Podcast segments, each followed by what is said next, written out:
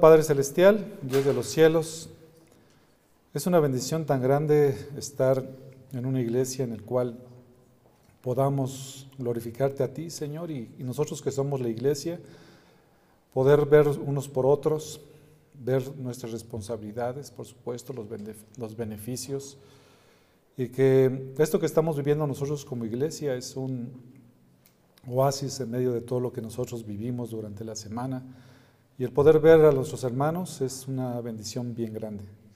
Ayúdanos, Padre, a entender claramente en nuestra mente la importancia y las razones por lo que es importante que nosotros nos reunamos en una iglesia local. Gracias, bendito Señor, te damos en el, nombre de Cristo Jesús. Amén. Muy bien, estamos por iniciar la, la, tercera sesión en cuanto a la iglesia. Yo creo que va a ser la, la penúltima sesión. ¿Por qué digo penúltima sesión? Porque Probablemente posteriormente se toque algún tema de la iglesia, seguramente.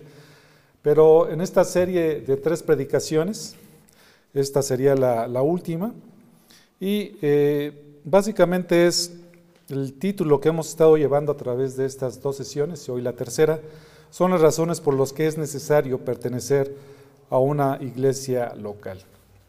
Veíamos en primer lugar, porque la iglesia universal y local son obra de Dios y están en su plan de santificación. La iglesia, hemos visto, no es una organización, es un organismo vivo. Y la iglesia se va formando por personas que han nacido de nuevo y se va formando, formando a medida de que estamos bautizados por Cristo Jesús en el momento que creímos. Entonces, es una asamblea es la congregación de redimidos, eso es muy importante que lo sepamos y que lo recordemos, de aquellos que han sido llamados por Dios, Padre para salvación, como don a su Hijo. Esa es la iglesia, la iglesia universal. La iglesia local, por supuesto, está integrado por aquellos que son sus hijos y es un grupo de cristianos que se encuentra en un lugar o un área específica. Nos reunimos aquí como, como iglesia, nosotros somos la iglesia, cada uno de nosotros cumpliendo este, algunas funciones fundamentales dentro de la iglesia. Y la iglesia local es la autoridad que Jesús ha instruido en la tierra para confirmar oficialmente nuestra vida cristiana y moldearla, como era la iglesia de Tesalónica y algunas otras iglesias. Entonces la iglesia local es sumamente importante porque es para confirmar oficialmente nuestra vida cristiana. El que nosotros vengamos a la iglesia, mis hermanos, no es cosa menor. El que nosotros no asistamos a la iglesia, por supuesto, tampoco es cosa menor. Veíamos también en el segundo punto, porque el pertenecer a una iglesia local implica una identificación compartida. Por un lado, es entender que somos miembros unos de los otros, tenemos una membresía, en donde en esa membresía nosotros nos estamos comprometiendo formalmente con un cuerpo local. Es muy importante notarles esto, mis hermanos, es un compromiso formal. No es algo en el cual si nosotros nos reunimos en una iglesia local podamos tomarlo a la ligera. Es un compromiso formal con un cuerpo local de creyentes que se pueden identificar y que se han unido con propósitos específicos.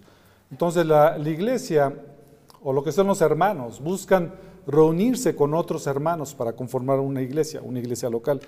Veíamos también que Pablo, por ejemplo, una vez que él creyó, cuando llega a Jerusalén, veíamos que de hecho los hermanos huían de él porque él asesinaba a los hermanos o estaba de acuerdo en, en asesinarlos a ellos y le tenían miedo. Pero Pablo dice que trataba de juntarse con los discípulos y todos le temían, no creyendo que era discípulo. Y en nuestra, eso, eso vimos en la primera sesión. Y en la segunda sesión iniciamos a ver el tercer punto, donde este, esta, esta tercera razón es porque al pertenecer a una iglesia local implica una responsabilidad compartida. La primera parte que vimos fue la responsabilidad que, que, tienen los pastores con la iglesia. Punto número uno fue confirmar su vida y ministerio a la palabra de Dios. Dios ha puesto pastores, Dios ha puesto ancianos. Veamos 1 de Pedro capítulo 5 versículos del 1 al 3. eh, en el cual la responsabilidad de los pastores es pastorear el rebaño de Dios que está entre vosotros, velando por él, no por obligación, sino voluntariamente, como quiere Dios, no por la avaricia del dinero.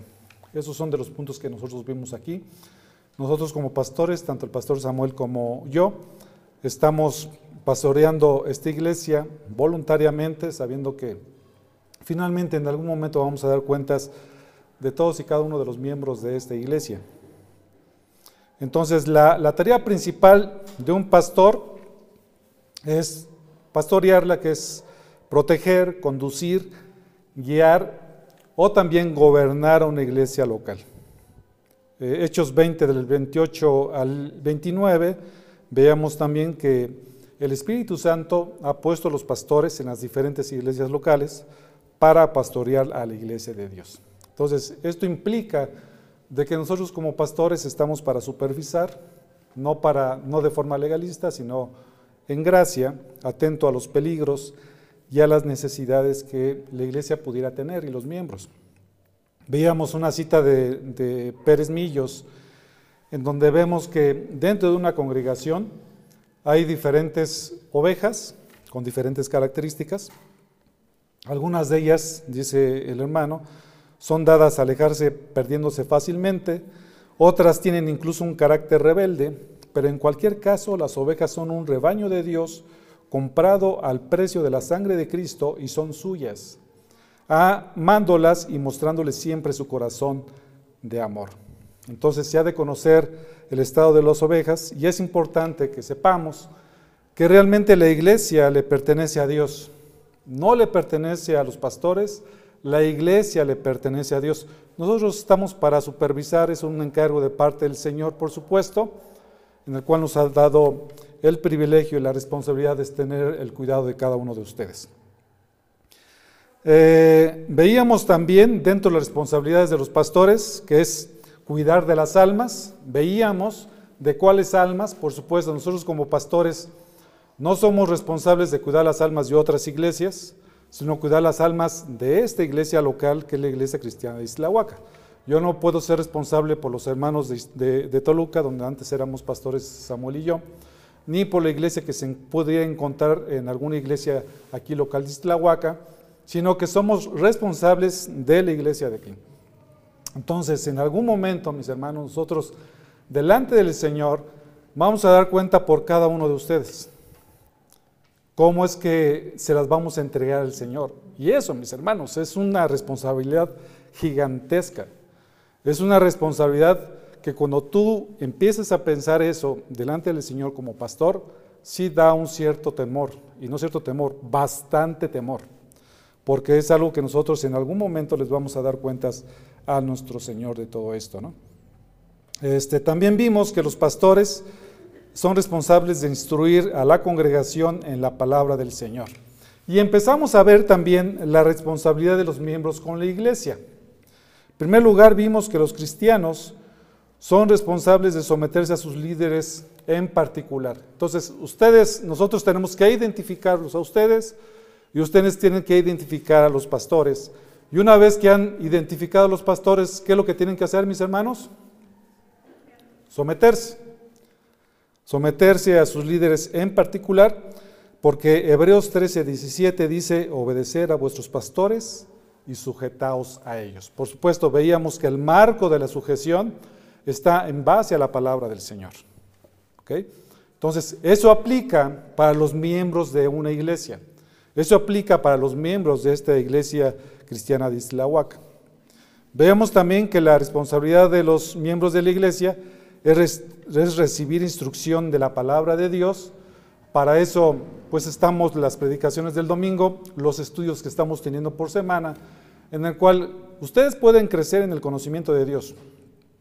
Eh, por supuesto, esto es adicional a toda, a toda la labor que ustedes tienen que hacer individualmente como cristianos en su comunión con Dios. Recuerden que un cristiano algo que nos define es que tenemos una comunión íntima con Dios. El asistir a la iglesia, ya lo hemos comentado muchas veces, no nos define como cristianos. Lo que nos define como cristianos es nuestra relación con Dios, es cómo Dios ha transformado nuestras vidas y como respuesta a esa transformación que Dios nos ha dado, buscamos entender cómo es que nosotros podemos crecer en la gracia de nuestro Señor Jesucristo. Y la iglesia es un elemento bien, bien importante, mis hermanos. Entonces, este, recibir la instrucción de Dios viene principalmente de los pastores.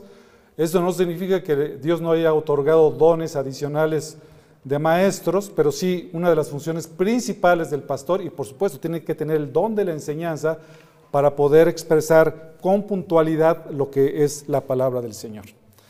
Ese es el segundo punto. Hoy vamos a ver que eh, dentro de estas razones y la responsabilidad de los miembros de la iglesia es de servir y edificarse unos a otros mediante el uso apropiado de los dones. Para eso hay diferentes partes en la escritura donde habla acerca de los dones espirituales. Por ejemplo, Romanos 12 del 3 al 8, ahí vienen algunos dones que vienen especificados. Primera de Pedro, capítulo número 4, versículo del 10 al 11. Y si les pido a mis hermanos que abran sus Biblias en Primera de Pedro, Primera de Corintios 12, y vamos a leer del versículo 4 al 12, donde vamos a estar viendo algunos, algunos dones que vienen expresados aquí en la palabra. Por supuesto, la intención de ahorita no es explicar los dones. Lo que les quiero, lo que la intención de ahorita es que vean que Dios ha equipado con dones a cada uno de ustedes, a cada uno de aquellos que han creído en Cristo Jesús. Por lo menos, mi hermano, tienes un don. Por lo menos uno.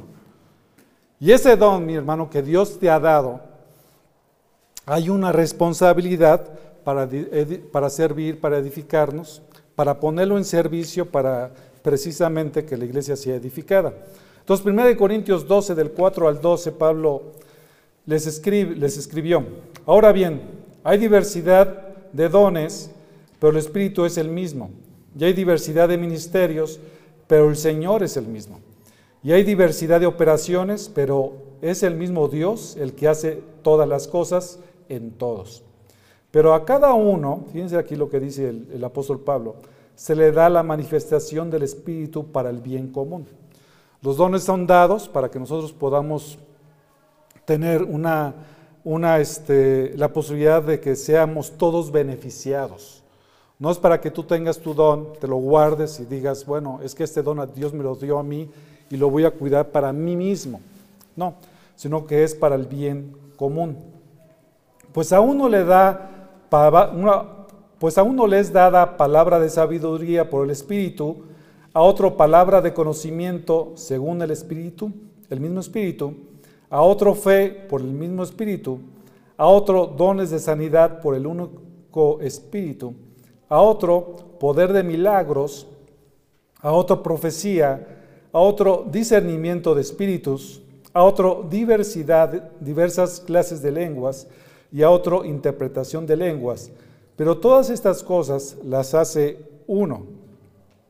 Y el mismo Espíritu distribuyendo individualmente a cada uno según la voluntad de Dios, porque así como el cuerpo es uno y tiene muchos miembros, pero todos los miembros del cuerpo, aunque son muchos, constituyen un solo cuerpo, así también es Cristo. Entonces cada uno de nosotros somos un miembro y conformamos el cuerpo de Cristo.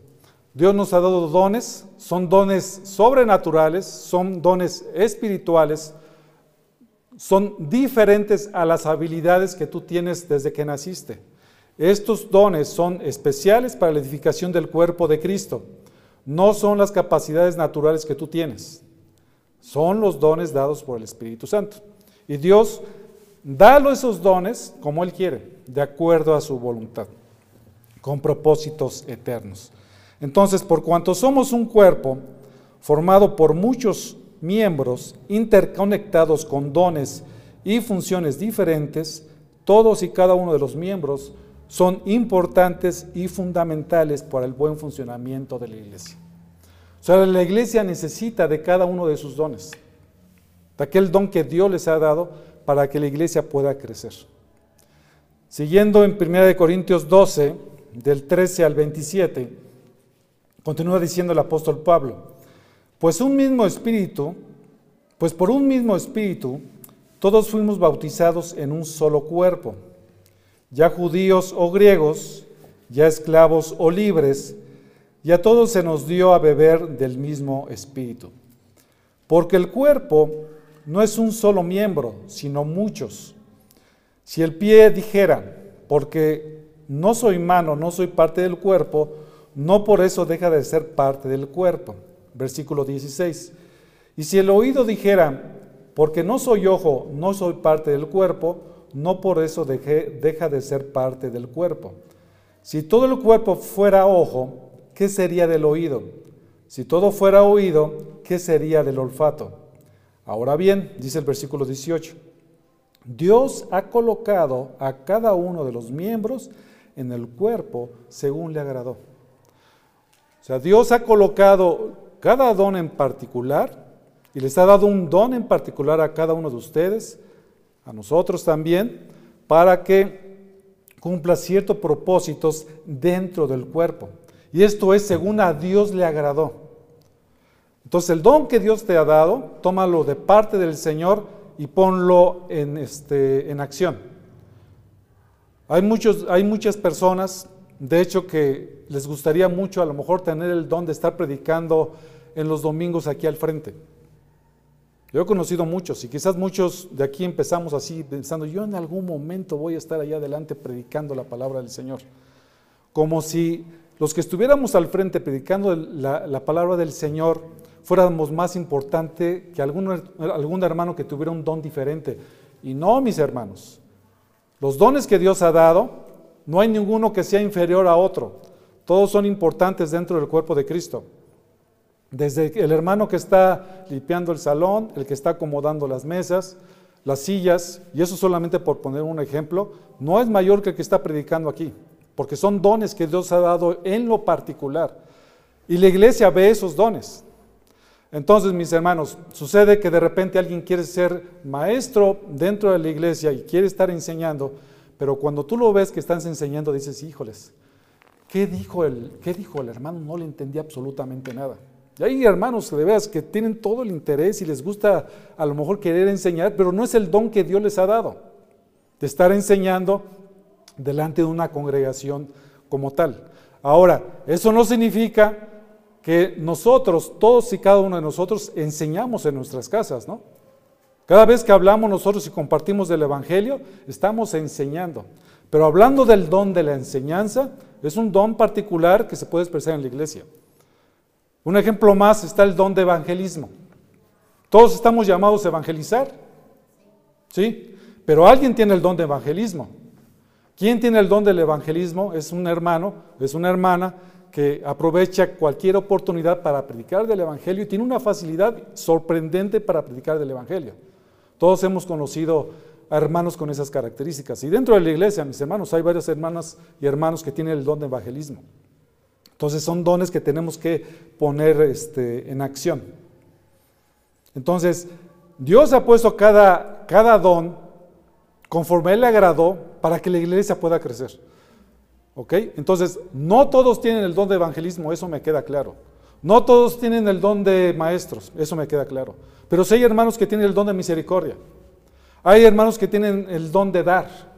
Hay hermanos que tienen otros dones diferentes que complementan la acción y la actividad de la iglesia local. Entonces, si tú tienes ese don de misericordia y no lo pones en acción, es una situación que a la iglesia le hace falta. En, ese sentido, quiero que, quiero que me lo entiendan, mis hermanos. Para que la iglesia pueda crecer sana dentro de la iglesia, es importante que cada uno de nosotros, de, acuerdo al don que Dios nos ha dado, lo pongamos a funcionar. Otro don que, por ejemplo, cuando preguntan, bueno, ¿y tú qué don tienes, mi hermano? Cuando los hermanos o los hermanos no saben qué decir, ¿cuál es el don que todo mundo tiene de repente? El de servicio.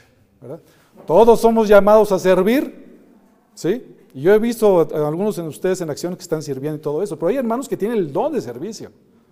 No les tienes que decir qué estar haciendo. Ellos agarran y empiezan a, buscar la oportunidad de servir. O sea, los dones se ven y, y, los hermanos en la iglesia los percibimos y los vemos. Y mira, este hermano tiene el don de servicio. Ahora, si el hermano tiene el don de servicio y no sirve, es difícil identificar cuál sería su don. Entonces, la, la manera más sencilla de saber cuál es el don es cuando los empezamos a ejercer y los empezamos a ver dentro de la iglesia. Hay hermanos que tienen el don de fe, son hermanos que están orando, son hermanos que confían de una forma muy especial en las promesas de Dios y que son el sostén muy fuerte dentro de la iglesia porque sostienen a la iglesia en oración. Ese don lo tiene la hermana Toñita. Es un, de veras es un, es un miembro muy importante dentro de la iglesia. Y no es menos importante que cualquiera de nosotros. Entonces, es por eso que nosotros debemos aquilatar esto, porque Dios puso eso con, con, características especiales para que crezcamos. ¿no? Dice el versículo 19, dice, si todos fuéramos un solo miembro, ¿qué sería del cuerpo? Sin embargo, hay muchos miembros, pero un solo cuerpo. Y el ojo no puede decir a la mano, no te necesito, ni tampoco a la cabeza, a los pies, no os necesito. Por el contrario, la verdad es que los miembros del cuerpo que parecen ser los más débiles son los más necesarios. 23. Y las partes del cuerpo que estimamos menos honrosas, a estas las vestimos con más honra, de manera que las partes que se consideramos más íntimas reciben un trato más honroso. Versículo 24. Ya que nuestras partes presentables no lo necesitan. Más así formó Dios el cuerpo, dando mayor honra a la parte que carecía de ella. Todos los, todos los dones son importantes. Hay algunos dones, mis hermanos, que son más vistos. Evidentemente, ustedes nos ven al pastor y a mí continuamente enseñando la palabra del Señor y son vistos. Pero hay dones, mis hermanos, que no se ven. Y eso no, y eso no significa que no sean importantes. Todos los dones son importantes. Y cuando Dios esté entregando galardones, nos vamos a llevar unas sorpresas impresionantes.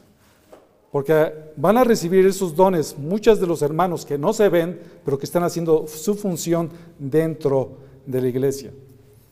Pastor MacArthur, por ejemplo, le escribe, la respuesta de Pablo al orgullo de los que tenían dones más visibles fue mostrarles otra vez su analogía y recordarles que las partes más frágiles y menos atractivas del cuerpo, que no son presentables o decorosas, según el versículo 24, reciben mayor respeto y consideración por ser imprescindibles.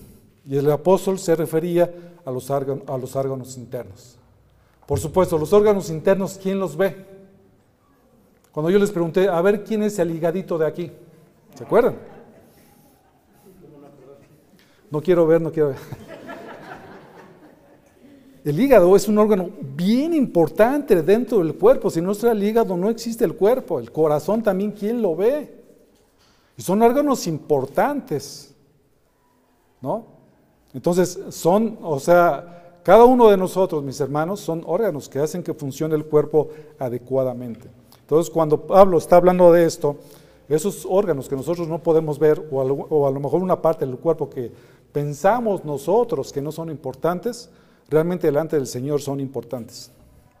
No hay ningún solo don que pueda menospreciarse. Todos tienen una función específica. Para Dios es importante. Nosotros no minimicemos esa importancia de los dones que tenemos dentro de la iglesia, mis hermanos. A veces pensamos, bueno, el hermano que está allá doblando los boletines, pues, pues ya que los doble ahí el hermano. No, no, no, mi hermano. Eso que está haciendo él o ella es muy importante dentro de la iglesia. Muy importante. Y ahorita vamos a ver algunos ejemplos con respecto a eso. Entonces todos tenemos, todos tienen una función específica para la edificación del cuerpo de Cristo, como dice Efesios 4:12. Los dones son dados para qué? Para la edificación del cuerpo de Cristo de cada uno de nosotros. Y es involucrarnos en los diferentes ministerios para la edificación del cuerpo de nuestro Señor. No solo en el servicio dominical, sino aprovechando oportunidades para hacerlo en nuestra vida diaria. Por ejemplo, si hay, por ejemplo, la necesidad de repente que viene alguien de fuera y hay que darle hospedaje, entonces es parte de, alguien que pueda dar dentro de la iglesia, que pueda alojar a los hermanos. Cuando una hermana da a luz, es proveyendo de ayuda, en el caso de las hermanas, tanto que ella mejora. Es visitando a los enfermos. Cuando alguien está enfermo, ir y buscarle y decirle, bueno, ¿qué, qué podemos hacer por ti? O por lo menos orar por ellos, ¿no? Entonces, es ayudar a los hermanos, por ejemplo, cuando tienen necesidad.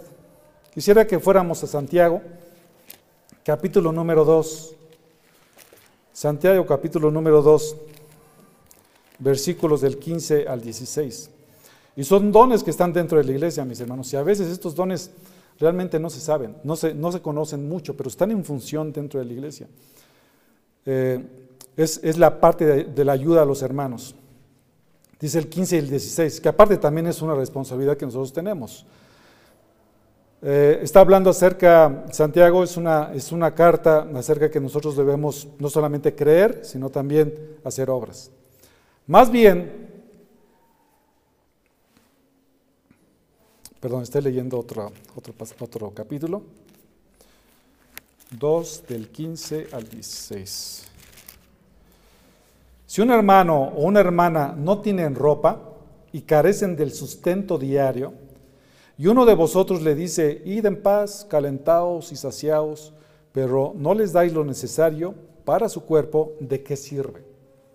Es una parte también bien interesante. Si nosotros vemos que a un hermano tiene necesidad, no basta con decirle, ay hermanito, fíjate hermanito que, o te dice a ti la hermana o el hermano, hoy no tengo ni para comer. Ay hermano, voy a orar por ti, para que el Señor te provea, ¿no? Si Dios está permitiendo escuchar eso, es porque creo. No sé qué opinan ustedes. Dios está diciendo, pues ayúdale al hermano con algo, ¿no? Entonces, eso es importante. O sea, el amor se tiene que ver expresado en forma de acciones. Primera de Juan, ahorita que estamos leyendo algunos hermanos Primera de Juan varias veces todos los días, habla mucho acerca de eso, del amor, manifestar el amor con los hermanos. Cómo nosotros podemos ver a un hermano que está en necesidad y no poderle servir. Entonces, es parte de esos dones, es parte también de nuestra, de nuestra responsabilidad. Y ya que Dios nos ha dado dones, mis hermanos, o por lo menos un don te ha dado, eh, es nuestra responsabilidad ponerle en acción. Un cristiano que ha recibido un don va a buscar ponerlo en acción.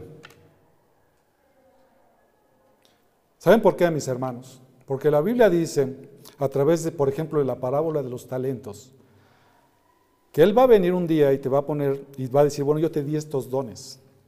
¿Cómo es que tú pusiste en acción esos dones dentro de la iglesia para que la iglesia fuera edificada? ¿Se acuerdan de, esa parábola de los, de los talentos? Algunos les dieron varios talentos, cinco talentos y le dieron cinco talentos más. ¿Y qué pasó con aquel que le dio Dios un talento para que lo pusiera en obra y al final no lo puso en acción? su, fin fue terrible. Entonces, por eso es importante que cuando nosotros tengamos un don de parte del Señor, busquemos cómo podemos ponerlo en acción, mis hermanos. Es una cosa importante delante de nuestro Dios. Muy bien, otra de las responsabilidades de un miembro de una iglesia es participar de las ordenanzas. ¿Cuáles son las ordenanzas, mis hermanos? Lo que acabamos de hacer ahorita, la Santa Cena y también el bautismo. Otro punto importante, mis hermanos, es la asistencia constante a la iglesia e involucrarse a la exhortación mutua. Son parte de las responsabilidades que tenemos como cristianos. Es la asistencia constante de la iglesia a involucrarse en la exhortación mutua. ¿Eso en dónde viene? Un pasaje que todo el mundo conocemos, Hebreos 10, 24 y 25 y considerémonos cómo estimularnos unos a otros al amor y a las buenas obras, no dejando de congregarnos como algunos tienen por costumbre, sino exhortándonos unos a otros y mucho más al ver que el día se acerca. Esto que ustedes ven aquí de, Hebreos es una exhortación tierna que está haciendo el escritor de Hebreos para que no dejemos de congregarnos.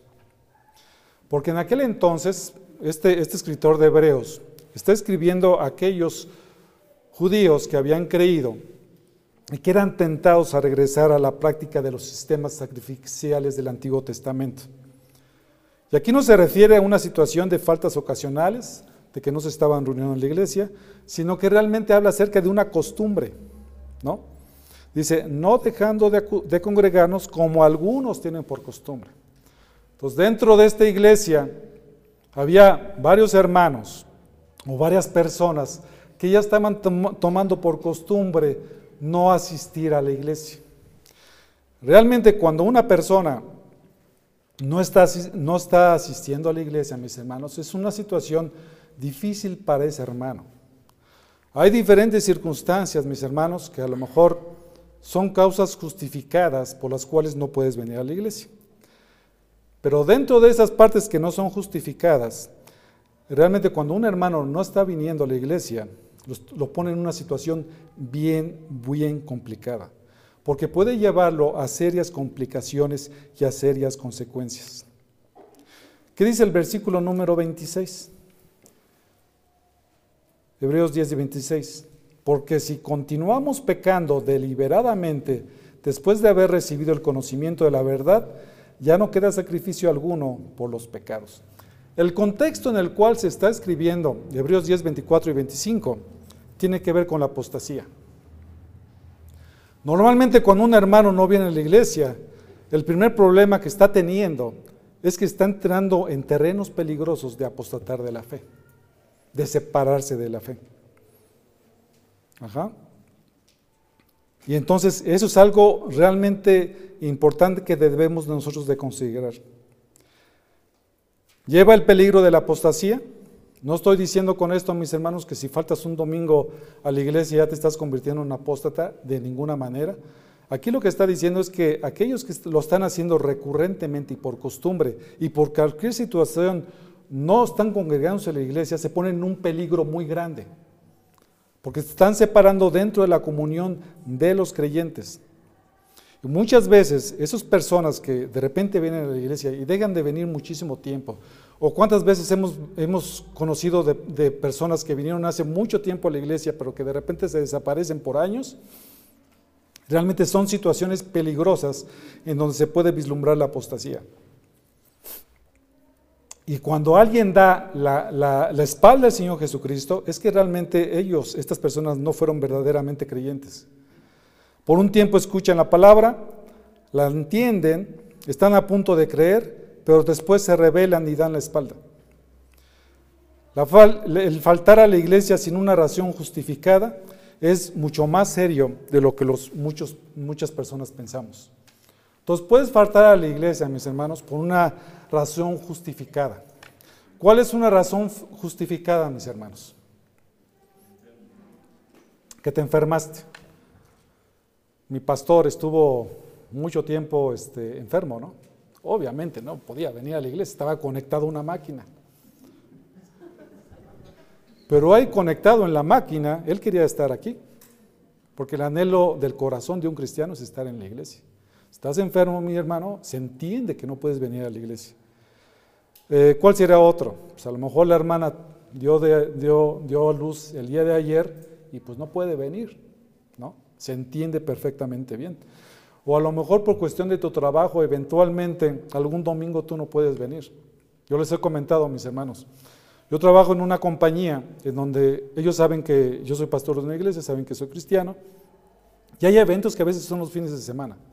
Una vez solamente les dije, oye, está bien, yo voy a este evento porque de repente hay eventos de la Fórmula 1, eventos así, de varias cosas, en donde yo tendría la posibilidad de ir y gratis, mis hermanos, ya que está bien caro los boletos.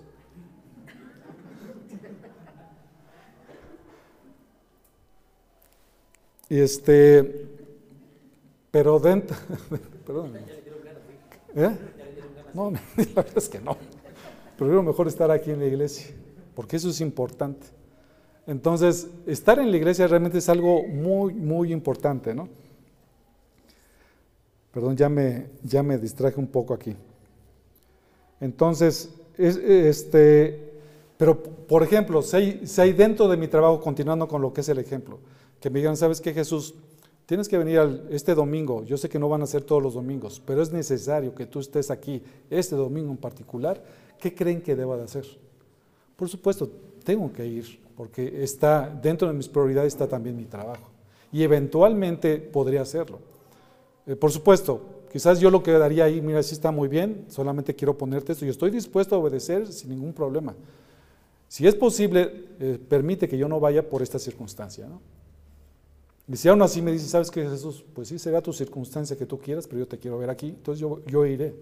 Pero hice todo lo posible, mis hermanos, por estar yo presente dentro de la iglesia. Entonces, hay razones justificadas. Lo que no son razones justificadas, pues, todos los podemos tener en mente y ejemplos hay muchísimos. Cuando alguien no quiere venir a la iglesia, mi hermano, cualquier justificación es buena. Desde que, ay, estoy muy cansado. Es que no me quiero parar. Es que mi hermano, vieras cómo trabajo durante la semana. Pasaron por ahí un video de un muchacho que este, estaba llorando porque había trabajado ocho horas diarias. ¿no? Yo no lo vi el video, nada de eso, nada más lo vi así de forma rápida. Sí, mi hermano, todos estamos cansados, todos estamos trabajando, todos tenemos cosas que hacer, pero el venir a la iglesia es una bendición bien grande. Y el que tú estés cansado, mi hermano, no es una justificación. Bueno, sí es una justificación si tienes ocho días sin dormir. Ahí sí, mi hermano, no vengas.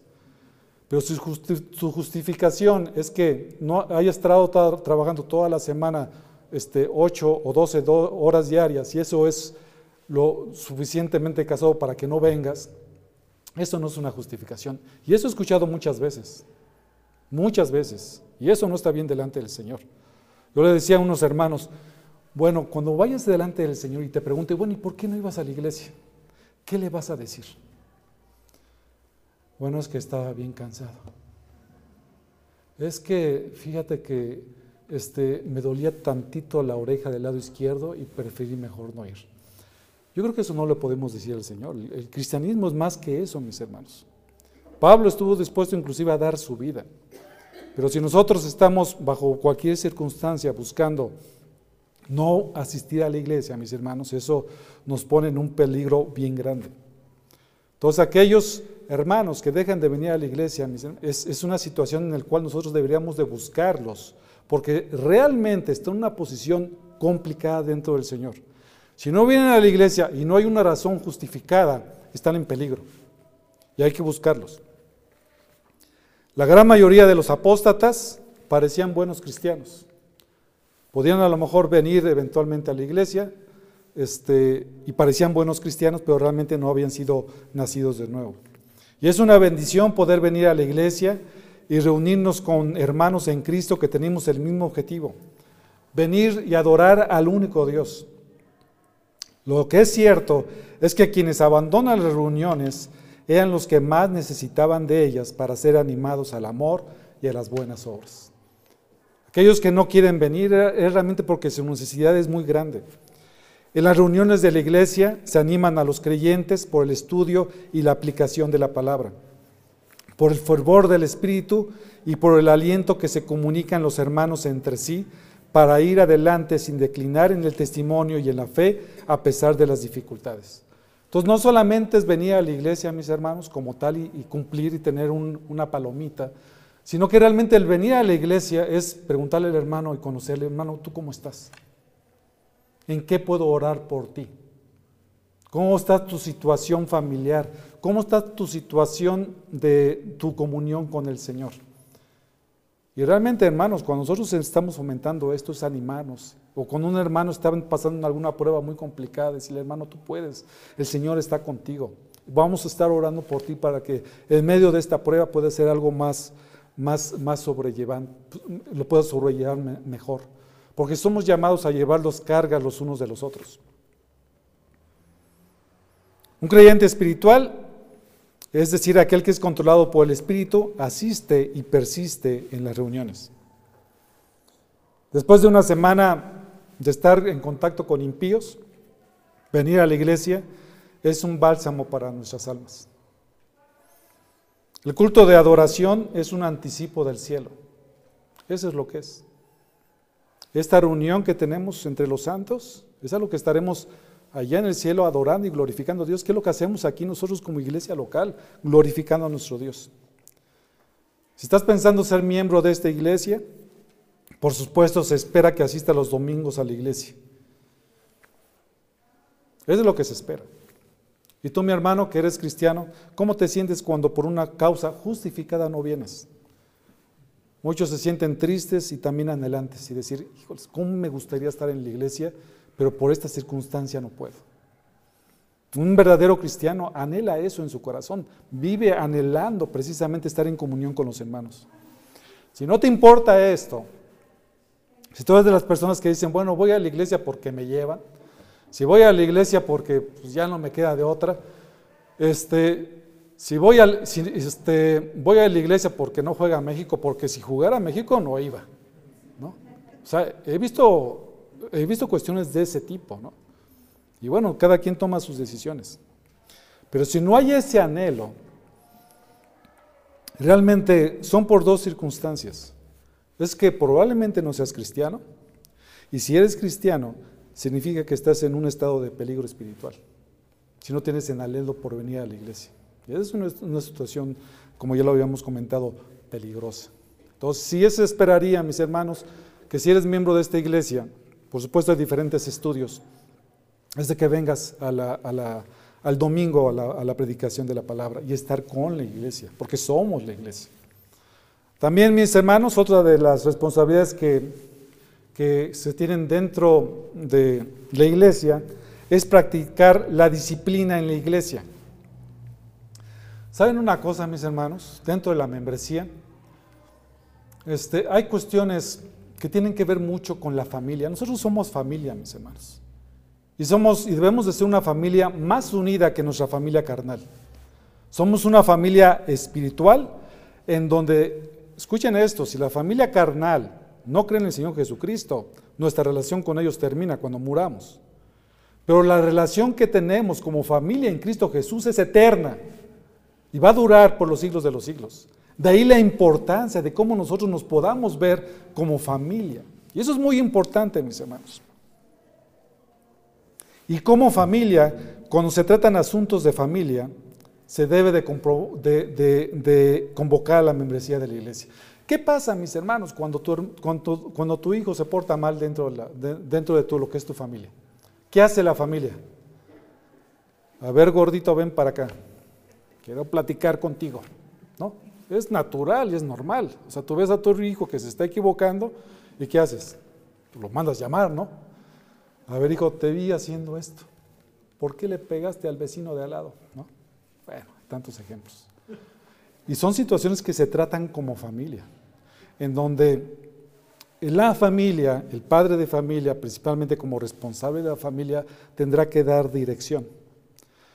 Entonces, cuando nosotros estamos dentro de la membresía como miembros de la iglesia, pertenecemos a esta familia. Por supuesto, tenemos pertenecemos a la familia universal y dentro de la membresía local, cuando hay algún asunto en el cual se tenga que tratar específicamente con los miembros, se tratará de esa forma.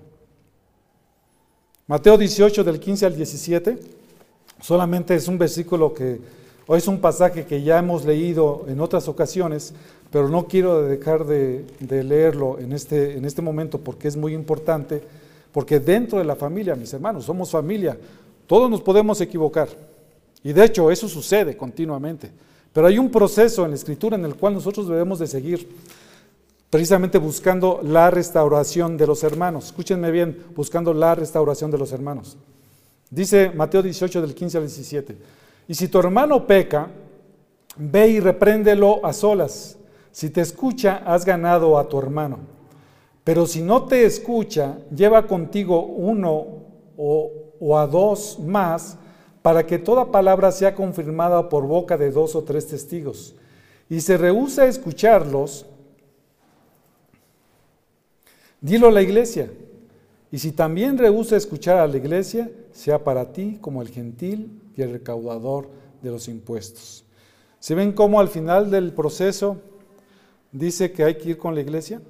Porque es un asunto que se tiene que tratar como familia, como miembros de la iglesia. Entonces, si tú ves que tu hermano está pecando, contra, que está pecando, ve y dile, no se vale, mis hermanos, ya lo hemos dicho.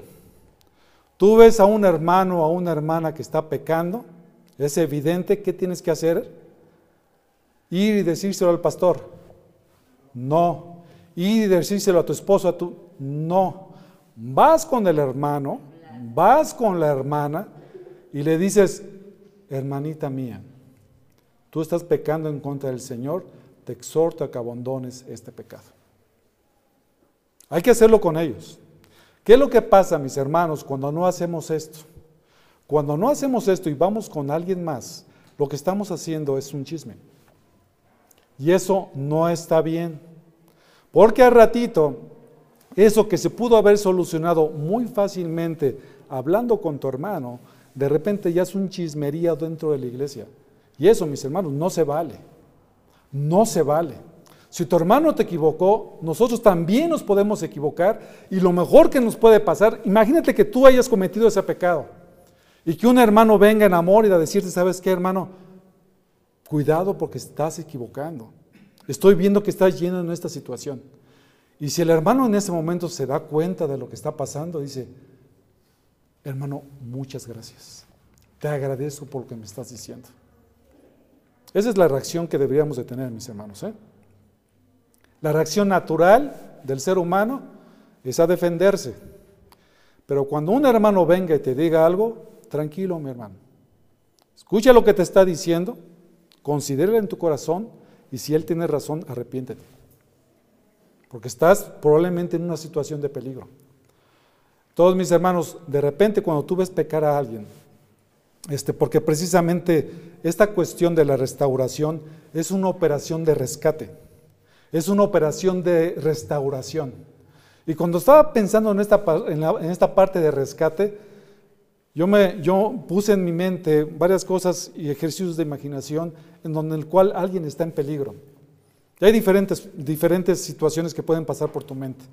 La que se me vino más a mi mente fue cuando alguna persona se echa a una piscina y no sabe nadar. ¿Ok? ¿Qué le va a pasar a esa persona que está en una piscina que mide 5 metros de profundidad y no sabe nadar? ¿Eh? Pues lo más seguro es que se ahogue. Tú lo viste, que se aventó a la piscina. Tú lo viste.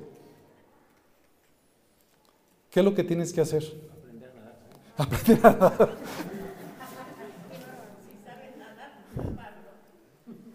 Y es que, y lo que quiero poner es en ese símil con respecto a alguien que está pecando.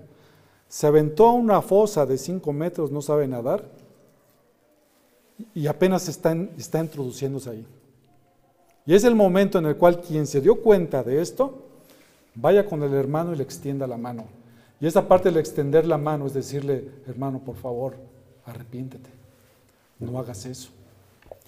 ¿Qué pasa si el hermano se le queda viendo y le dice, sabes qué, a mí no me vengas con eso, a mí no me vas yo porque yo no estoy haciendo nada y no te agarra de la mano? Lo que haces después de eso es que vas dos o tres y el hermano está ahí como que hundiéndose más en las, en las aguas de la piscina, de, en la fosa de cinco metros. Vienen los dos o tres hermanos, hermano, por favor, quiero ayudarte, queremos ayudarte, venimos a rescatarte de donde tú estás. Y el otro ya está así, hundiéndose casi todo. No, no los necesito. Como que es medio lógico, ¿no? Y el arrepentimiento es importante ahí. Porque en el momento que vienen los hermanos y lo jalan, y él dice, sabes que sí, tienes razón, me arrepiento delante, del Señor. Yo sé que lo que estoy haciendo es adulterio delante del Señor. Yo sé que eso no está bien delante del Señor. Yo sé que el estar robando está mal delante del Señor. Yo sé que el estar en yugo desigual con alguna persona que no es creyente es pecado delante del Señor. Y en ese momento que viene y toma y, y se da cuenta de su pecado y se arrepiente, es cuando lo podemos secar. Pero ¿qué pasa si de repente, aún con esos tres que fueron a ayudarle, no se deja, se empieza a hundir más, ya solamente le queda la mano de fuera? Ya está a punto de hundirse. ¿A quién hay que decirle? A la iglesia. A los miembros de la familia. En esa operación de rescate no fuimos suficientes todos porque ya está más para allá, ya está más al centro, ya está a punto de hundirse. Entonces viene la iglesia y entre la iglesia va y con él dice, hermano, por favor, abandona tu pecado.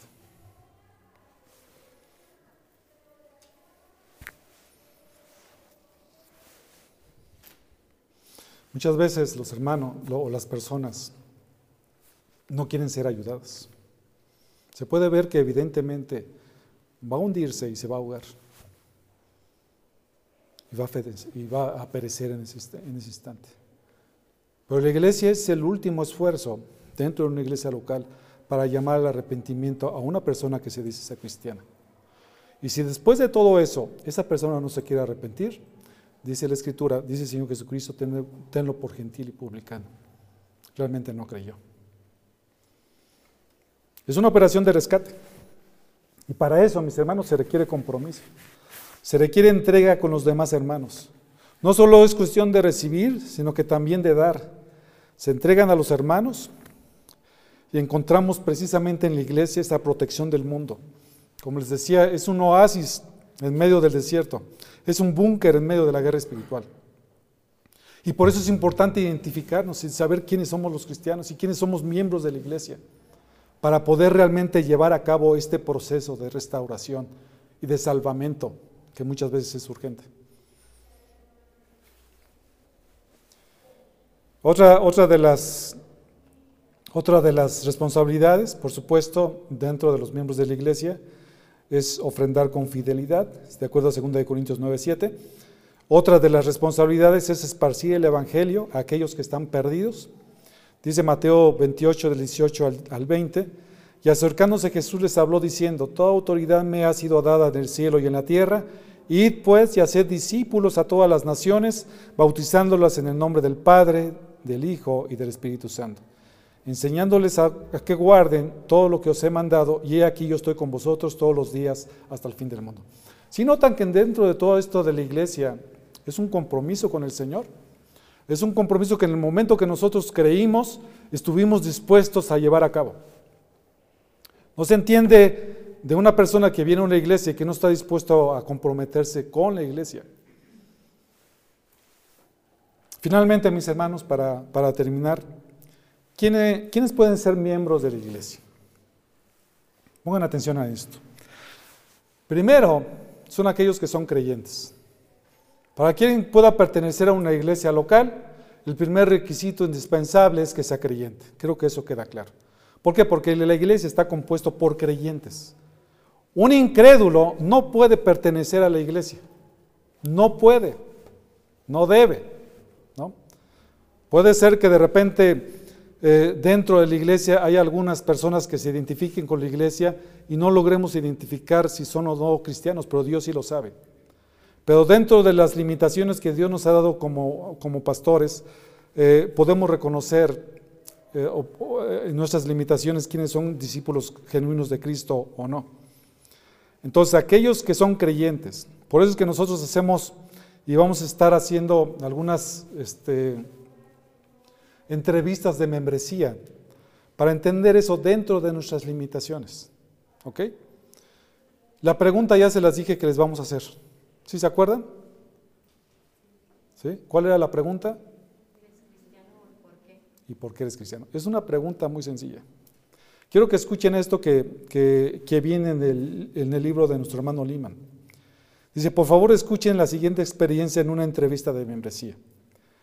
En otras ocasiones he entrevistado a personas que no podían explicar el Evangelio. Recuerdo a otra mujer que me dijo que ser cristiano significaba hacer las cosas lo mejor posible. Dice el hermano, intenté abordar el asunto haciendo preguntas desde perspectivas diferentes, pensando que tal vez podría obtener una respuesta mejor, pero no la obtuve. Cuando finalmente le expliqué que no podíamos proceder con la membresía, empezó a llorar. Yo también quise llorar.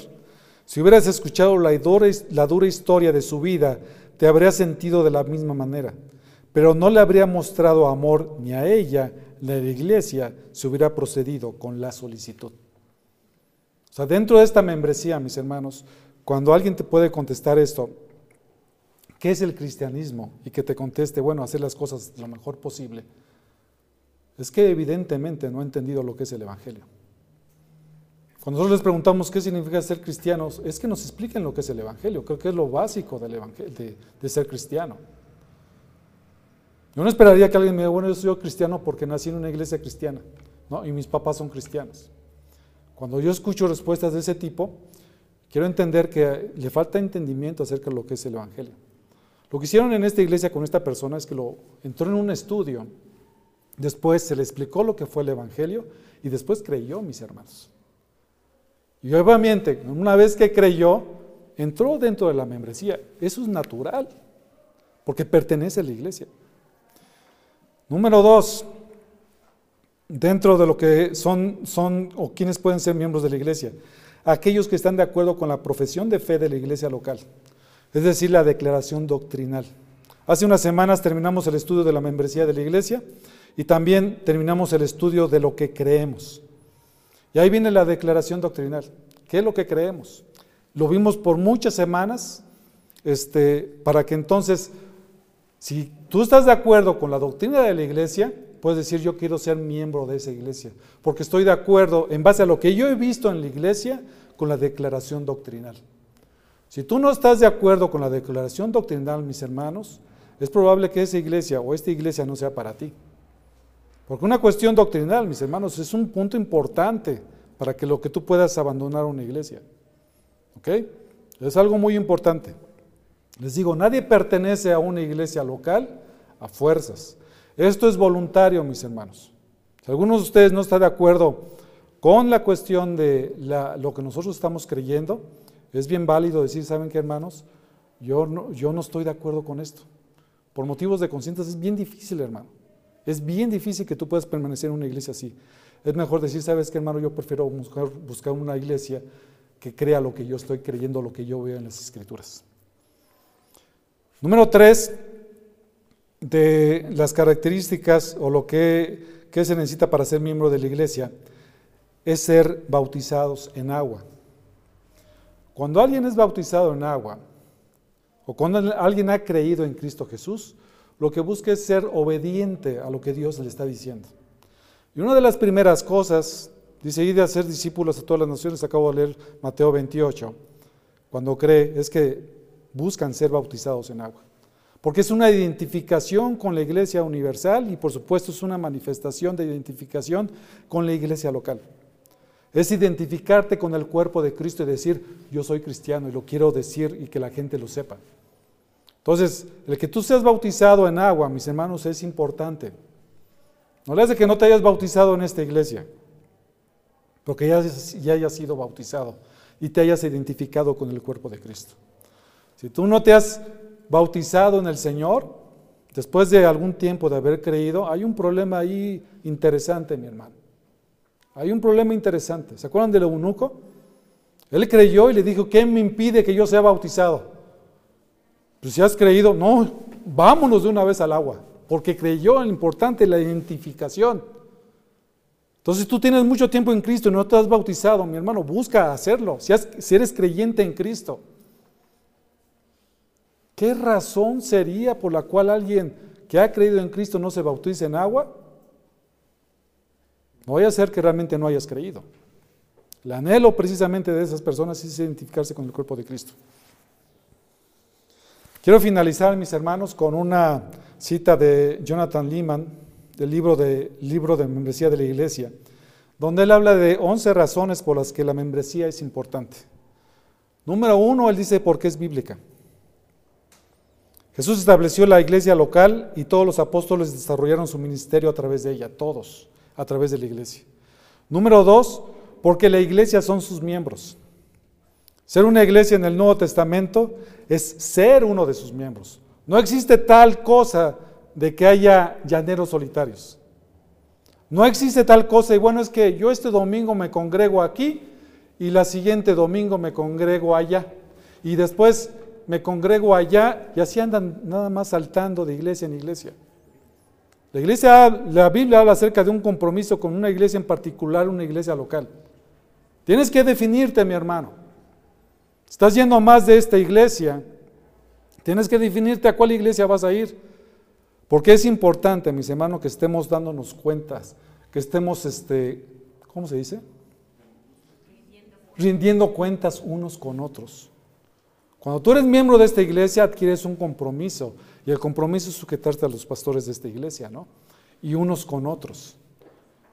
Y cuando nosotros estamos así, yo me puedo acercar contigo y preguntarte, mi hermano, ¿cómo está?